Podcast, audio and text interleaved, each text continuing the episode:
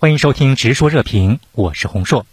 金刚也表示，如果台湾问题处理不好的话，那么中美关系将地动山摇。您对未来的台海局势有着什么样的预判？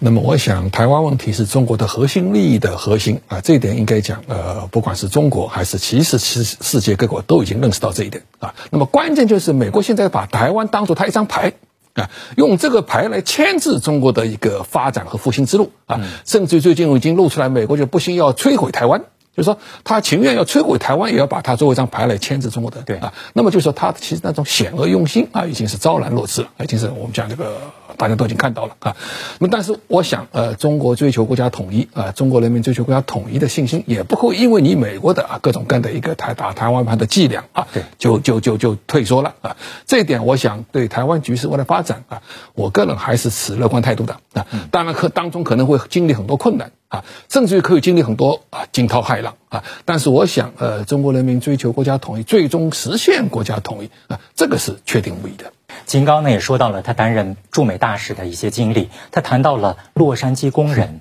埃奥瓦农民，还有大学校长、小学生等等，他们都表达了对中美关系的一种非常美好的期待。那秦刚呢也呼吁美国政府多倾听这些普通民众的呼声。那中国的这种呼吁，美国政府能够听得进去吗？呃，我们从秦刚担任驻美大使到他现在担任外长，呃，外交部长来看。都是中美关系遭受最严重挑战的时期。其实他在美国，他没有停止过活动，他几乎呃走访了二十多个州啊，那一半的州了啊。他提到洛杉矶的工人，在爱奥瓦的农农民，明尼苏达的学生，啊，那就是说表达了这个双方的民心没有问题啊。中美两国，包括我们在美国旅行时候碰见的人啊，都真的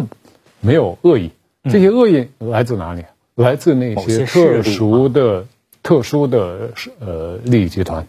啊，他们会把自己的一点点利益描述为国家安全，啊，所以在美国这个美国政治，它被利益集团绑架，这个格格局是我们控制不了的，所以这也是我们面临的风险。那么有像秦刚这样有过驻美大使履历的这么一位资深外交官担任中国外长啊，他对于解决中美关系未来的一个稳定的框架的运行啊，显然是不无裨益的啊。那么所以我想啊，这本身也反映出啊，我们还是希望中美关系啊，尽管有争议、有分歧，甚至有对抗，还是希望它能够啊，走在一个比较呃稳定的一个框架之内，因为这个不仅符合中美两国人民的利益，也符合整个世界各国人民的利益。关于中美关系，在今年的两会外长记者会上有重点论述。其中呢，秦刚提及了前段时间中美关系发生的无人飞艇事件。他指出，从偶然当中可以看到必然，那就是美国对华认知和定位出现了严重偏差，把中国当成最主要对手和最大地缘政治挑战。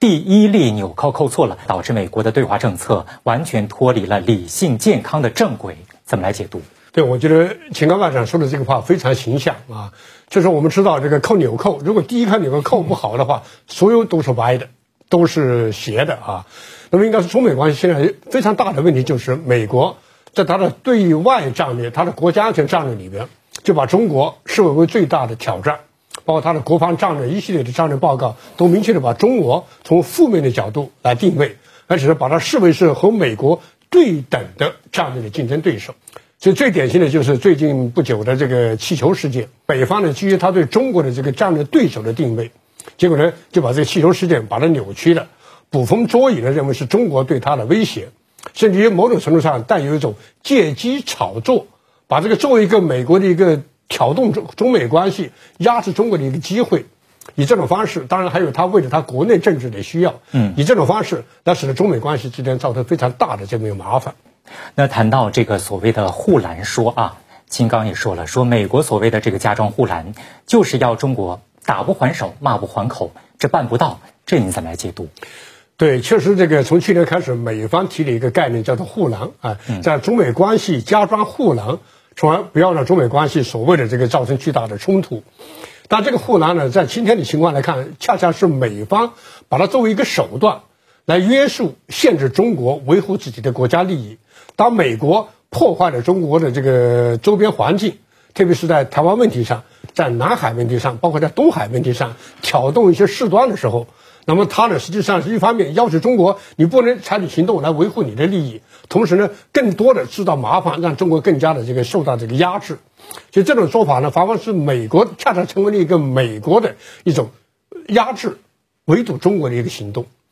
那么实际上，秦刚这里说的非常明确，你这样做的结果，让中国打不还手，骂不还口，这完全没有道理。好，今天的内容就讨论到这里，感谢您的收听，我们下期再见。